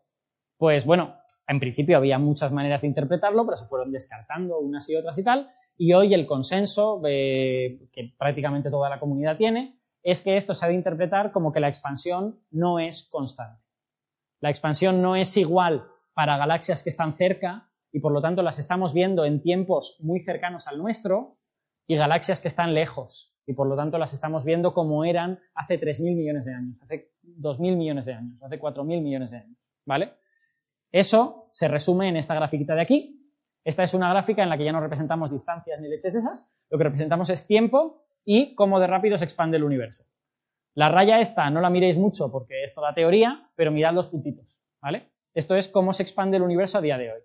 Esto es cómo se expande el universo dado por estas supernovas. Se expandía más lento en aquel momento, ahora se está expandiendo más rápido. Este puntarro de aquí eh, se calcula con una cosa que se llama eh, oscilaciones acústicas de variones, de la que no da tiempo de hablar, pero básicamente nos confirma un poco que esta idea parece estar bien. Parece que el universo alcanzó un punto en donde se expandía más lento, lo cual tiene sentido, porque el universo está lleno de materia, y esa materia intenta que el universo no se expanda, por lo tanto esa materia estaba como frenando la expansión del universo, pero hay alguna cosa que a partir de este punto, hace unos 5.000 millones de años, hizo que el universo se expandiera más rápido y más rápido y más rápido. Entonces, esto sí supuso un premio. Esto fue el premio Nobel del año 2011, que se lo dieron a toda esta gente que había hecho la escalera de distancias con las supernovas y toda esta cosa, que fueron los que permitieron medir esto. Este punto es posterior. Este punto, eh, esta, esta, cosa de aquí y, la, y esta es finales de, no, principios de los 90, ¿vale? Es, eh, principios de los años 90. Este punto de aquí yo creo que se ha calculado a finales de los 2000, ¿vale? Entonces, ese punto en aquel momento no lo tenían, lo que tenían era solo esta parte. Pero ya era suficiente para darte cuenta que había claramente una tendencia a que el universo se expandiera más rápido. Como veis, no os puedo ofrecer imágenes bonitas del universo porque no las tenemos. Porque básicamente todo de lo que estoy hablando es del espacio-tiempo. Estoy contando cómo el espacio-tiempo se está estirando, cómo el universo está creciendo. Y hasta ahora, pues he evitado de manera muy explícita deciros por qué suceden todas estas cosas. La razón es que no sabemos cuál es la respuesta a esa pregunta, ¿vale? Pero ahora voy a intentar deciros algo en ese sentido. Eh, este fenómeno de aquí, de la expansión acelerada, es un fenómeno muy anómalo, porque no lo podemos entender con el tipo de sustancias que conocemos en el universo, ¿vale? La materia hace que el universo se expanda más lentamente. Por lo tanto, no puede ser materia lo que está haciendo que el universo se expanda más rápido. Entonces, ¿qué es? lo que hace que el universo se expanda más rápido? La respuesta es nadie lo sabe. Pero a esa cosa, que nadie sabe lo que narices es, le llamamos energía oscura por no llamarle somos muy tontos y no sabemos muy bien qué es lo que está pasando. ¿Vale? Que también le podríamos llamar así. Eh, he estado un rato tratando de encontrar algo que poner en esta transparencia, pero en serio, no hay nada. O sea, nadie sabe lo que es la energía oscura, por lo tanto, solo he podido poner mi interrogante. Eh, yo os puedo contar ideas que hay alrededor de qué puede estar pasando con la energía oscura. Eh, os voy a contar dos en concreto. A mí, eh, bueno, voy a empezar con la que la mayor parte de la gente piensa que será la respuesta correcta.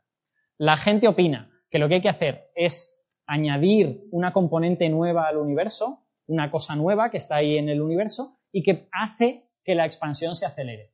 Es como si fuera una especie de sustancia que está por todo el universo y que tiene ese efecto sobre el espacio-tiempo. Interacciona con el espacio-tiempo haciendo que se acelere más rápido. ¿Vale? Esa sustancia, que es lo que llamamos energía oscura, es extraordinariamente exótica. Tiene una serie de propiedades que desafían el sentido común. Por ejemplo, eh, tiene una presión negativa. Eso es lo más, lo más llamativo. ¿Qué significa presión negativa? Pues significa que si yo tengo un globo en el que la presión está saliendo para afuera, eso es presión positiva. Pues significa que yo meto sustancia en ese globo y el globo lo que hace es todo lo contrario, irse para adentro. Entonces, no se conoce ningún tipo de materia o de sustancia que realmente tenga esas propiedades, ¿vale? Con lo que la energía oscura está un poco cogidita con alfileres. Miento. Si se conoce una cosa que puede tener esas propiedades, pero es algo en lo que en principio no pensaríamos como materia. Esa cosa es la energía del vacío, ¿vale? No sé cuánto sabéis de teoría cuántica de campos, eh, supongo que todos pues, habréis hecho un doctorado o dos en, este asunto, pero esencialmente, para explicarlo en dos palabras, eh, hoy en día la teoría moderna de física de partículas nos dice que estas partículas de las que estamos hechos son em, un fenómeno derivado de otra cosa más sutil que no podemos ver directamente con nuestros ojos. Esa cosa más sutil se llaman campos cuánticos. Los campos son unas cosas que llenan todo el espacio y que pueden contener energía. Entonces, cuando yo a un campo de esos le meto un chutazo de energía, ese campo se excita, empieza a vibrar como si fuera una especie de superficie líquida que en la, la que se salen olas, y esas olas yo las veo como electrones, o las veo como fotones, o las veo como protones, las veo como partículas. Por lo tanto, las partículas son como cosas que le están sucediendo a esos campos, ¿vale? ¿Qué ocurre cuando en un campo no hay partículas? Pues lo que ocurre es que está vacío, ¿vale? Está en el estado de vacío, pero el campo está ahí. El campo no ha dejado de existir, está esperando a que alguien le dé energía para crear sus electrones y sus cositas, ¿no? Entonces, eh, ese estado de vacío de los campos cuánticos tiene existencia física, en el sentido de que hay fenómenos físicos causados por el vacío. Fenómenos tan sencillos como la desexcitación de un átomo. Vosotros sabéis que los electrones en los átomos están dispuestos como en pisos, ¿no? Y que tú puedes subir un electrón para arriba y el electrón al cabo de un rato baja y emite luz. ¿Vale? Pues esa desexcitación espontánea se debe al vacío de los campos. Y hay toda una serie de fenómenos bonitos que son interacciones de la materia, las partículas, con el vacío. Y están ahí, ¿vale? Entonces, hasta ahí la física de verdad. Ahora la física un poquito más especulativa. La gente se planteó, Oye, ¿y el vacío este de los campos? ¿Cómo interaccionaría con el espacio-tiempo? ¿Qué pasa si lo, si lo metemos en relatividad general? ¿Qué ocurre ahí? Entonces la gente se hizo los cálculos y resulta que el vacío cuántico se comporta como este líquido de presión negativa. Tiene presión negativa y produce esta especie como de aceleración de la expansión. Entonces la gente dijo, joder, lo tenemos a huevo. Pues nada, simplemente lo que está pasando es que el espacio está lleno de vacío, porque hay mucho lugar vacío en el espacio, y por lo tanto ese vacío está acelerando la expansión y está generando este, este fenómeno que estamos pudiendo observar. Estaba muy bien la idea hasta que alguien se hizo el calculito y se dieron cuenta que el vacío cuántico efectivamente producía una expansión acelerada, pero producía una expansión acelerada un poquito más grande de la que esperábamos, donde un poquito es 10 elevado a 120 veces más grande. ¿Vale? es, yo siempre digo que es la discrepancia más grande jamás encontrada en la historia de la ciencia. O sea, 120 órdenes de magnitud. Cuando eh, me, avisa siempre Francis Villatoro que cuando el cálculo se hace mejor metiendo el bosón de Higgs, que se descubrió hace unos años, eh, la cosa ya no es tan grave. Y son solo 10 elevado a 56 veces. ¿Vale? O sea, nada, está prácticamente arreglado. Estamos, de aquí está prácticamente arreglado. Total, que eh, aunque efectivamente la energía del vacío es un candidato fabuloso, a explicar esto, los números no nos cuadran. Y no estamos seguros de si es porque no sabemos hacer el cálculo, que es posible, que es un cálculo muy difícil, que requiere física no perturbativa y solo lo podemos hacer de manera aproximada, o si es porque, pues, porque la energía del vacío no es la que está haciendo esto. Entonces, ¿qué otras opciones tenemos? Hay una opción interesante que es simplemente que no estemos entendiendo bien la gravedad. Es decir, cuando Lemaitre y Hubble y Robertson y Walker calculan cómo debe expandirse el universo, lo calculan suponiendo relatividad general. suponiendo que la teoría de Einstein está bien. Por lo tanto, la teoría de Einstein me dice que tiene que hacer esto y yo estoy observando que el universo está acelerado. Bueno, pues una opción es que la teoría de Einstein no valga para distancias tan grandes. Estamos hablando de cosas que están a 5.000 millones de años luz. Es una distancia muy grande. Entonces, quizá la teoría de Einstein es fabulosamente buena para estrellas, es estupenda para galaxias, incluso buenísima para cúmulos de galaxias, pero a lo mejor cuando te vas a miles de millones de años luz, cuál la teoría de Einstein resulta que no es tan buena y hay que sustituirla por otra cosa. Entonces hay gente que trata de hacer eso. Coge la gravedad y le añade términos a la gravedad. Y haciendo eso pueden explicar la expansión acelerada. Entonces ahora mismo estamos un poco en esa duda. Lo que estamos viendo es un efecto de que la relatividad general no es la teoría buena y tenemos que encontrar una teoría mejor que lo explique, o es verdaderamente una sustancia extraña, desconocida, con estas propiedades exóticas. A día de hoy nadie lo sabe. Y los físicos de partículas se divierten mucho haciendo decenas de modelos con campos nuevos cuyo vacío hace que se produzca la, expansión acelerada y todas estas cosas, pero digamos que estamos en un momento en el que no tenemos suficientes datos para distinguir entre una cosa y la otra. Todos esperamos que a lo largo de las próximas décadas aparezcan datos nuevos de regiones más lejanas del universo, por ejemplo, a través del bosque Liman Alpha o de alguna de estas cosas, o, quizá de, sistemas mm, especialmente diseñados para, para, ver estas cosas, sistemas con estrellas que están muy lejos la una de la otra, pero que forman un sistema binario y que te permite testear la relatividad general y ver si le falta algo a la relatividad general. Entonces, bueno, alguno de esos sistemas podría darnos alguna de las respuestas en, en un futuro a medio plazo, digamos, en 20, 30 años, tal vez. Yo no diría que mucho antes. Aunque en los próximos 10 va a haber cosas. En los próximos 10 se va a estudiar el universo de hace 13.000 y pico millones de años, ¿vale? lo cual está muy bien. Y en ese universo puede haber cosas. A lo mejor cuando estudiemos eso, que se va a estudiar mediante unas técnicas que se llama el bosque de Liman Alpha, cuando estudiemos eso, a lo mejor descubrimos algo nuevo. Al fin y al cabo, cuando estudiamos esto, descubrimos algo nuevo, pues quizá cuando estudiemos eso descubriremos otra cosa y entenderemos un poquito mejor esto. Vale, no sé cómo de bien o de mal voy. Creo que voy fatal, ¿no? Vale, eh, pues entonces voy a ir muy rápido con el final de la charla. Yo en realidad todo esto os lo, os lo, quería contar para contaros las dos últimas transparencias de mi charla, ¿vale? Todo lo anterior era una especie de introducción para poder llegar a esto. Entonces, eh, es muy interesante todo este asunto de la expansión del universo y yo creo que vale la pena que os hayáis dejado torturar por mí en este sentido, porque ahora mismo es un asunto súper caliente en cosmología, porque resulta que cuando mides la tasa de expansión del universo con métodos distintos, te da cosas diferentes, y eso es malo, porque suele querer decir que no estás entendiendo algo. En esta gráfica de aquí lo veis. Esto es la tasa de expansión del universo, lo que se llama la constante de Hubble. A Hubble creo que le dio como 150 o algo por el estilo, da un valor terriblemente malo. Hoy en día sabemos que está alrededor de 70 kilómetros por segundo por megaparsec. Eso significa que cada vez que te vas un megaparsec más lejos, aumenta 70 kilómetros por segundo la velocidad de recesión. ¿Vale? Megaparsec son unos 3 millones y pico años eh, entonces, bueno, cuando tú mides eso con las supernovas, la escalera de distancia y todas estas cosas, obtienes este valor entre pues, 72 y 74. ¿Vale? Sin embargo, cuando mides eso utilizando el universo temprano, utilizando cosas de las que no se ha hablado, como el fondo cósmico de microondas, básicamente cogiendo los datos que tenemos del universo cuando era sencillo y joven y extrapolándolos a la actualidad, metiéndole energía oscura esos datos, metiéndole todas, todas las cosas que sabemos sobre el universo, tú se las metes al universo joven y lo dejas evolucionar. Y le preguntas a este universo sintético que has hecho en un ordenador, le preguntas cuál es la tasa de expansión del universo y te da consistentemente alrededor de 68. Y fijaos que los errores de las medidas astrofísicas son muy grandes. Estas barras rojas representan el error, la incertidumbre. Sin embargo, la incertidumbre de las medidas cosmológicas es mucho mejor.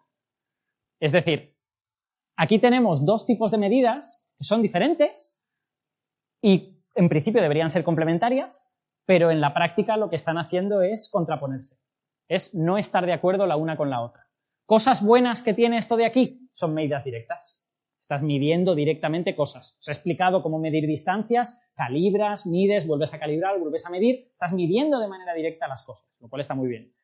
Cosas buenas que tiene esto, la precisión es exquisita, porque tu capacidad de medir con precisión el universo temprano a día de hoy es fabulosa.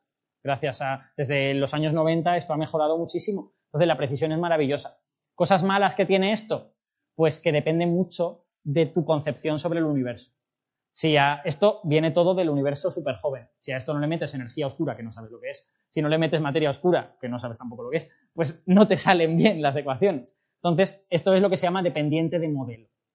Cosas malas que tiene esto, pues ya veis, los errores son gigantescos porque la astrofísica está llena de, incertidumbres, porque no todas las supernovas de tipo 1A llegan exactamente al mismo punto, pues dependiendo de la composición unas llegan un poquito más alto, un poquito más bajo, porque tienes que calibrar tres veces, porque es hacer la escalera de distancias y eso te introduce errores. En cada, en cada empalme de la escalera tienes errores. Entonces, bueno, cada una tiene sus fortalezas y sus debilidades. Y lo que es imposible es que no cuadren. Tienen que cuadrar, ¿vale? Alguna tiene que estar mal y otra tiene que estar bien. O las dos tienen que estar mal. Una de dos, ¿vale? Entonces, esto a día de hoy es un problema sin resolver. Adam Rees, que es uno de los premios Nobel por esto de la escalera de distancias y la energía oscura, es partidario de que eh, lo que está bien son sus medidas, sorpresa, sorpresa, y, por lo tanto la energía oscura sería una cosa mucho más exótica de lo que hemos imaginado. No sería algo fácil como la energía del vacío, sino que sería algo que fuese dinámico, la energía oscura no sería igual ahora que al principio del universo y cambiaría con el tiempo, bueno, unas movidas bastante graciosas, que estaría muy bien si fueran verdad, pero sus medidas tienen un error así. Entonces, bueno, vamos a ir con cuidado. Eh, los de, sin embargo, los de cosmología no se pronuncian. Los de cosmología simplemente dicen, a mí no me da eso. y ya está. Entonces, hay aquí como una especie de, le llamamos tensión, la tensión en la constante de Hubble, pero hay un poco de tensión en la comunidad también, ¿no? Porque como que se juntan, a mí me da 74, a mí me da 68. Pues ya está. Y no hay nada más que decir porque nadie sabe a qué se debe. Entonces, está todo el mundo esperando maneras alternativas de medir todo esto. Y esas maneras están llegando poco a poco. Aquí tenemos una gráfica que se ha publicado hace poquito en la que utilizando datos de supernova, bueno, perdón, aquí como veis, esto es la medida del fondo cósmico de microondas con una precisión muy buena, una anchura muy pequeñita y una, certidumbre estadística muy alta. Esto es la medida de la escalera de distancias que os he dado, alrededor del 74, con una precisión un poquito menor y una certidumbre estadística también menor. Y esto aquí es una medida que se ha publicado hace poco, que también utiliza datos astrofísicos, también utiliza supernovas y movidas de estas, pero calibra las supernovas de otra manera. En lugar de calibrar las supernovas usando cefeidas, calibra las supernovas usando una cosa que se llama el, extremo de la rama de gigantes rojas. Bueno, da igual. Y fijaos, solo, básicamente eso lo que significa es, cuando os vais a la escalera de distancias, cuando os vais aquí, esta pendiente de aquí no la voy a calibrar usando esto. La voy a calibrar usando otra cosa. Y entonces, en el momento que yo extrapole aquí arriba, que es donde de verdad tengo los datos, voy a obtener una recta un poquito distinta. ¿Vale? Y resulta que cuando haces eso, pues obtienes una medida que está entre medias. Entonces, bueno, esto hay gente que opina que esto significa que lo que está mal son las cefeidas y la escalera de distancias. Yo no me, no me pronuncio, no sé nada, eh, va a haber otras maneras alternativas. En, la próxima década esto se va a medir usando ondas gravitacionales. La medida de ondas gravitacionales es muy mala a día de hoy, pero dentro de 10 o 15 años va a ser muy buena. Quiere decir que va a estar más o menos donde esté esta. Ahora mismo la medida de ondas gravitacionales te dice que la constante de Hubble está entre aquí y aquí, con lo que no te dice nada, ¿vale? Pero dentro de, pero dentro de 10 años va a estar mucho mejor. Entonces, esto se va a resolver. Esto lo vamos a ver resolver en los próximos 10 años y va a ser muy interesante, sobre todo si los que están bien son los de las cefeidas. Si está bien el fondo cósmico de microondas, es como decir, tu modelo del universo es fantástico. Y entiendes muy bien todo lo que está ocurriendo, aunque no sepas lo que es la materia oscura y aunque no sepas lo que es la energía oscura. Si resulta que el modelo cosmológico está mal, entonces esto es súper interesante. Y tenemos que empezar a romper cosas y hacer otras nuevas, lo cual está muy bien. Y con esto creo que me he pasado un montón. Eh, pido disculpas por ello y muchas gracias.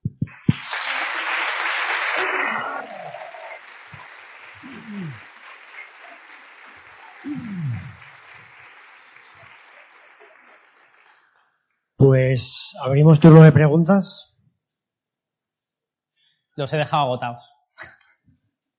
En serio, no me he dado cuenta. Yo cuando he mirado el reloj eran las 8 y 20. Yo igual peco de ignorante porque tampoco estoy metido en este asunto, pero tenía curiosidad con el tema de... Porque has comentado que el universo era como una especie de malla, ¿no? Haciendo cuentas. Y que era como una especie de curva y no pueden salir de, esa curva a la hora de, mm. expandirse. ¿Vale? Entonces, ¿por qué siempre dicen que, que la Luna se aleja de la Tierra cerca de unos 5 o 6 centímetros al año, si realmente no puede superar esa curva, no, no se podría alejar. Es por un fenómeno un poquito distinto. Eh, en ese caso, lo que está ocurriendo es que a través de las mareas la Luna está eh, quitando la energía cinética de rotación a la Tierra. Es decir, eh, con, un, dibujito se vería mucho mejor. Pero básicamente eh, la Luna está moviéndose, ¿vale? Y tiene una cierta velocidad. Y la Tierra, debido a las mareas, es ligeramente oblonga y con esa forma oblonga puede empujar a la Luna utilizando su gravedad, a cambio de que la Tierra rote un poquito menos, menos rápido, ¿vale? Y eso es lo que está ocurriendo. La Luna está ganando energía cinética de traslación a cambio de que la Tierra pierda energía cinética de rotación. Es un fenómeno clásico, no quiero decir, se podría entender en el siglo XVII. No, no hay nada raro en ello. Simplemente mareas y transferencia de energía. Bueno, muchas gracias por la charla, muy interesante y bastante inteligible para gente que sabe muy poco del tema. y hay una parte cuando mm, se dice que la expansión está acelerándose. Hay una parte que no entiendo cómo se llega a esa conclusión, porque al final lo que estamos observando es que las galaxias más lejanas se mueven más, más rápido, pero a la vez las, las galaxias más lejanas son la foto más antigua. Eh, o sea, nos está diciendo que, la, no sé, eh, intuitivamente lo que yo interpreto es que las galaxias más antiguas se mueven más rápido y las más cercanas, es decir, las fotos más recientes, las galaxias de las que tenemos una imagen de la historia más reciente, son las que se mueven más despacio. Eso es así. Claro, entonces a mí la intuición lo que me dice es que en el momento actual la expansión es más lenta, no más rápida. No sé en qué paso es cuando, o sea, no sé qué variable se utiliza para decir, no, nos expandimos más rápido. Es que hay que ir un paso más allá de ese razonamiento. El razonamiento que tú estás haciendo es el de Hubble, ¿vale? Estás, estás eh, dibujando la, recta, básicamente. Pues lo que ellos hacen es preguntarse si los puntos coinciden con la recta o no. Y lo que ven es que las galaxias más lejanas están más lejos de lo que deberían estar dada la velocidad que tienen. Si lo lejos que están fuese solo por la expansión del universo, están demasiado lejos. Lo cual quiere decir que desde el momento en que esa luz salió, ese espacio se ha expandido más rápido de lo que debería. Ha habido algo que, ha hecho que ese espacio sea más, más largo de lo esperado. Gracias. ¿Tú crees que Dios... No, no, ya en serio. no, no, no, en serio. Eh, en tu opinión, ¿a qué crees que se deba que a, pesar de que aumenta la divulgación científica, aumenten también los negacionistas? Ah, eso es una pregunta para un sociólogo, ¿no? Eh, yo creo, yo creo que las sociedades tienen momentos de momentos en los que les molan más unas cosas y momentos en los que les molan más otras. Y puede haber, vamos, yo no soy un sociólogo, pero puede haber dos elementos. El elemento número uno es que siempre haya habido muchos negacionistas y que simplemente ahora te estás dando cuenta de que existen porque existe Internet. Igual antes, claro, de la misma manera que Internet sirve para que la gente a la que le gusta la ciencia o yo qué sé, las costuras o lo que sea, se junten entre sí y hagan grupito y hablen de sus cosas, pues también sirve para que las personas locas que creen que la Tierra es plana se junten entre sí y hablen de sus cosas locas. Entonces, eh, eso puede ser un elemento, que esa gente siempre ha estado ahí y ahora gracias a la existencia de Internet, pues sabes que como que hablan más alto, se, se realimentan, cogen argumentos unos de los otros y forman comunidad que es lo bonito que te da Internet, ¿no? Lo que pasa es que, claro, cuando eso bonito está en manos de gente que está loca, pues suceden estas cosas. Eh, entonces, otra cosa que puede estar pasando es simplemente que la sociedad tiene momentos. Eh, es evidente, por ejemplo, no sé si es evidente, pero, pero a mí me parece, como un observador externo de la historia, que los años 60 eh, coincidieron con un momento de mucha confianza en la ciencia, ¿no? O sea, un momento en el que la ciencia nos hace llegar a la luna, que hay una competición, que se descubren cosas que curan enfermedades. Es posible simplemente que la sociedad esté basculando fuera de eso. O sea, yo tengo la sensación de haberme criado en los 80, en un momento en que aún coleaba todo eso, y haber vivido una época de indiferencia por la ciencia, ¿no? Toda mi juventud, los 90, los 2000, parece que la ciencia le da igual a la gente, ¿no? Le importan otras cosas. Eh, no sé si tenemos, si tengo yo idealizados a los 60 y los 70, igual en los 60 y los 70 tampoco le importaba a nadie la ciencia, pero es perfectamente posible que simplemente las sociedades basculen. Y bueno, es evidente, por ejemplo, hay ciclos políticos, ¿no? O sea, en, los años 60, quizá no es el mejor ejemplo, en los años 50 nadie se planteaba en Europa pelearnos unos con otros y tener una guerra porque acabábamos de pasar por una guerra. Sin embargo, ahora pues hay una serie de personas que, pues, que piensan que el nacionalismo está muy bien y que si hace falta pegarle a alguien, pues que no pasa nada, ¿no? Entonces, pues las sociedades cambian, basculan, los tiempos cambian por los motivos que sean, ¿no? Porque... Y a lo mejor es simplemente eso lo que está pasando. No, sé cuánta gente habré ofendido con estos comentarios, pero, pero, pero vamos, mi, idea es básicamente, puede que los negacionistas siempre hayan estado ahí y simplemente puede que la sociedad haya cambiado para peor. y ya está. Es que eso puede haber pasado. Es que es posible que ciertos círculos estén cambiando para mejor y otros estén cambiando para peor. Y simplemente en las próximas décadas veamos quién gana en una especie de competición estupenda que nos puede salir todo fatal si, sale mal. Eh, siguiente pregunta. Eh, hola. Eh, ¿Se espera algún límite en la expansión o una posibilidad de, retorno como, no sé, para que vuelva a un origen del Big Bang? Eso es pura especulación. O sea, quiero decir, como ves, todo lo que podemos predecir sobre el futuro del universo depende de un modelo cosmológico que no entendemos totalmente. Es decir, si le hubieras preguntado a Hubble, Hubble te habría dicho, no, no, esto se expande de manera constante y por lo tanto la materia va a hacer que se vaya frenando poco a poco. Y dependiendo de cuánta materia haya, pues se frenará más o se frenará menos. Ese modelo estaba muy en boga en los años 50. Y en los años 50, cuando aún no estaba muy medido eso, pues había gente que decía, uy, pues si hay suficiente materia, el universo colapsará sobre sí mismo y se producirá un Big Crunch. Hoy en día sabemos que eso no puede pasar, totalmente imposible. Ya era imposible antes del descubrimiento de la expansión acelerada, con el descubrimiento de la expansión acelerada es eh, extra imposible. Pero claro, es que hemos descubierto que la expansión se ha acelerado y no sabemos por qué. Entonces, ¿quién te dice que dentro de 10.000 millones de años no va a frenarse? Es decir, en, en la situación en la que estamos ahora, si esto es lo que va a ser el universo para el resto de sus días, lo que sucederá es que los cúmulos de galaxias se alejarán entre sí y eventualmente se moverán tan rápido unos respecto a otros que la luz no podrá llegar. Y se aislarán en burbujas de universo que estarán formadas por lo que antes era un cúmulo de galaxias. Y ya está. Eso es lo que ocurrirá y nada más. Ahora, que la expansión acelerada se sigue acelerando y cada vez se acelera más, pues entonces a lo mejor rompes los cúmulos de galaxias, igual rompes las galaxias, igual rompes los átomos, igual lo rompes todo. Pero es que no lo sabemos, porque no, estamos entendiendo a qué se debe esa dinámica de la, expansión. si, algo, si algo quiero que os llevéis a casa de esta charla, es que sabemos muchas cosas, pero solo las sabemos parametrizar, las sabemos poner en una ecuación, pero no explicar. No tenemos una explicación de la mayoría de estas dinámicas de la expansión y en particular de la expansión acelerada. Estamos totalmente ciegos. Hola, mi pregunta es que va un poco relacionada con lo que estabas comentando ahora. Es que en toda la charla no habías hablado nada de la velocidad de la luz Y, de, y de los límites del universo conocido. Eh, ¿Qué es lo que se piensa en la física actual sobre esos límites y, qué más?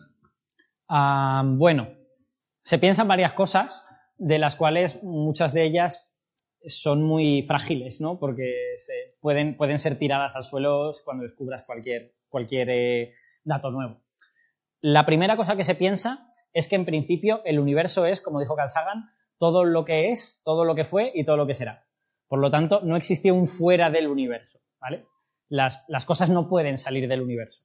Entonces nos podemos plantear si el universo es finito o es infinito. Si es infinito, no pasa nada, porque las cosas no pueden salir del universo, porque, bueno, andarán hacia un sitio y nunca encontrarán nada y todo perfecto. Si es finito, entonces el universo ha de ser periódico, de una manera o de otra. Ha de ser como una especie de esfera y si yo me voy moviendo en esta dirección, al cabo de no sé cuántos mil millones de años, volveré más o menos al sitio donde había venido. Eh, ¿De qué depende? ¿Una cosa o la otra? Pues depende de que podamos medir bien la geometría del universo. Y el problema es que es bastante probable que el universo observable, el universo al que tenemos acceso, sea un parche solo muy, muy pequeño del universo total. Entonces, este parche que observamos es consistente con ser un plano. Y eso significaría que el universo sería infinito. Básicamente esto no os lo he contado, pero el cálculo de Friedman, Robertson y Walker te dice que si el universo eh, tiene mucha materia, entonces se cierra sobre sí misma la geometría y es un universo esférico, entre comillas. Si el universo tiene poca materia, se abre sobre sí misma la, geometría y es una especie de hipérbola. Y en el caso intermedio tienes un universo plano, ¿vale? Y ese caso intermedio es el que has de ajustar mucho los parámetros y nadie cree que vaya a ser la realidad. Eh, entonces, nosotros hoy en día podemos medir la curvatura del universo. Hay medidas de la curvatura del universo gracias al fondo cósmico de microondas y tal. Esas medidas son compatibles con cero. Creo que es 0,001 más menos 0,004 o algo por el estilo. O sea que no lo sabes. Es compatible con que el universo sea un universo plano e infinito, un universo finito y esférico o un universo hiperbólico. En la práctica, ¿qué es lo que creo yo que significa eso? Pues que el trocito de universo que estás viendo es muy pequeño y que no te ofrece información sobre la verdadera curvatura, que, a lo mejor de verdad es plano, ¿eh? A lo mejor el trozo que estás viendo es representativo, pero es perfectamente posible que el universo sea muy grande y que no puedas ver la curvatura solo porque el trocito al que tienes acceso es muy pequeño. Entonces esa es una pregunta sin respuesta y es posible que la física nos niegue la respuesta para toda la eternidad. es perfectamente imaginable que tal cosa pase. A lo mejor no, si, si luego resulta que hay más dimensiones, que esto es solo una burbuja de cuatro dimensiones en medio de un universo más grande y tal, pues entonces a lo mejor se pueden averiguar cosas. Pero si esto es lo que hay, igual no lo sabemos jamás, pero ni nosotros, ni nuestros hijos, ni, ni ningún alienígena, porque sea imposible de averiguar. Así, así estamos.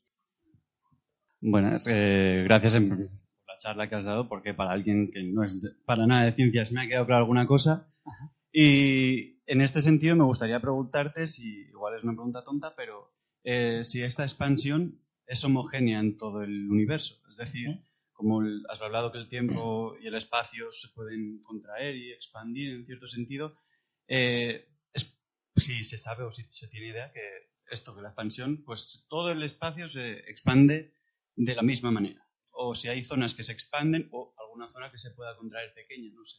Digamos que todos los datos que tenemos son consistentes con que la expansión sea homogénea en todo, en todo el espacio.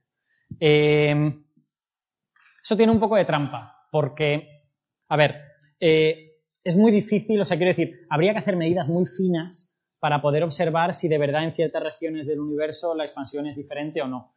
Eh, y en la práctica, cuando coges trozos de universo suficientemente grandes para poder ver eso bien, la materia es ya muy uniforme. O sea, ya las galaxias son tan pequeñitas que aquello es como una especie de fluido de galaxias eh, homogéneo y en todas partes igual.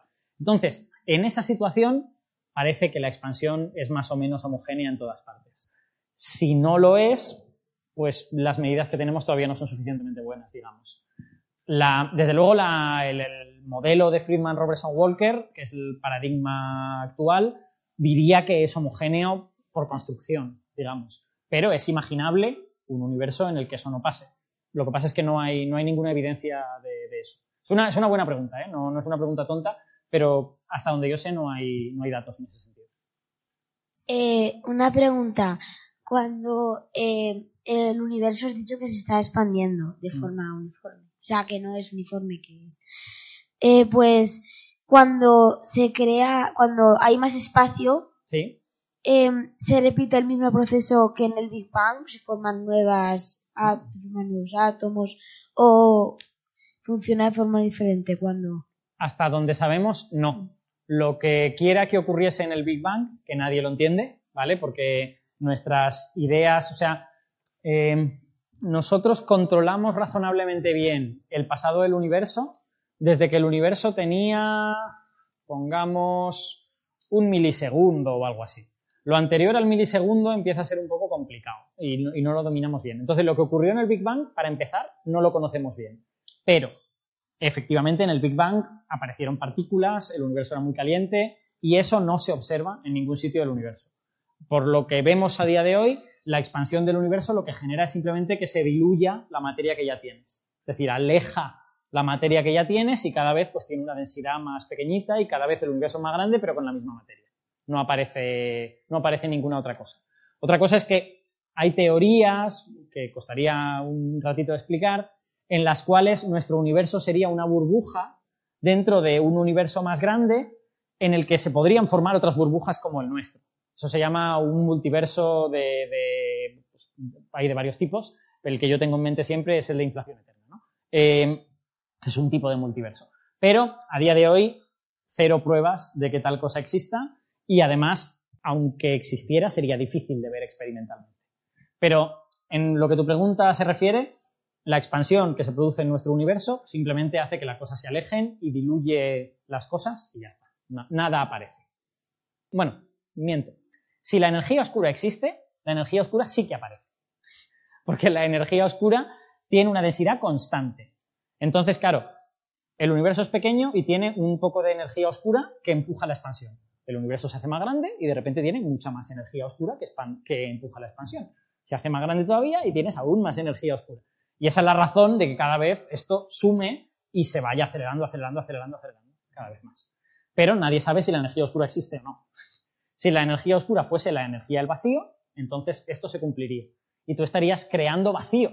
Cada vez que expandes, creas vacío y por lo tanto creas esa energía del vacío.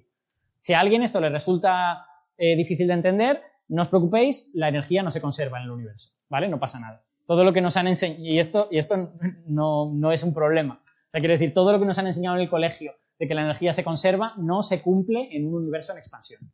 En el universo en expansión la energía no se conserva y puede aparecer de la nada, ¿vale? No pasa nada. Lo que pasa es que, bueno, no puede aparecer de cualquier manera, no va a aparecer un dragón volador de repente, pero, pero la conservación de la energía está ligada a que las leyes de la física no cambien con el tiempo. En un universo en expansión las leyes de la física cambian con el tiempo, con lo que tu noción de energía va cambiando con el tiempo y no tiene por qué conservarse. Hola. Em, hablando de, la energía del vacío. Sí. Eh, has, dicho que el error que calcularon eran 156 órdenes de magnitud, pero ¿hacia arriba o hacia abajo? Eh, hacia arriba, demasiada, demasiada energía. Tendría que, eh, tendría que estar acelerando muchísimo más. Eso es. Les queda demasiada energía, mucha, mucha más de la que, de la que vemos. Vale, gracias. Porque tú midiendo, o sea, midiendo cosas del cómo se, cómo se produce esta aceleración y tal, tú puedes estimar la densidad de energía oscura. Si la energía oscura existe, sabemos la densidad, no, me acuerdo del número, pero vamos, está medido. Eh, y el cálculo te da, pues eso, 10 elevado a 56 veces más de lo que debería, o sea, mucha más aceleración. Bueno, pues acabamos ya, liberamos a Alberto ya. Y a vosotros. Gracias Alberto por la charla y... Gracias.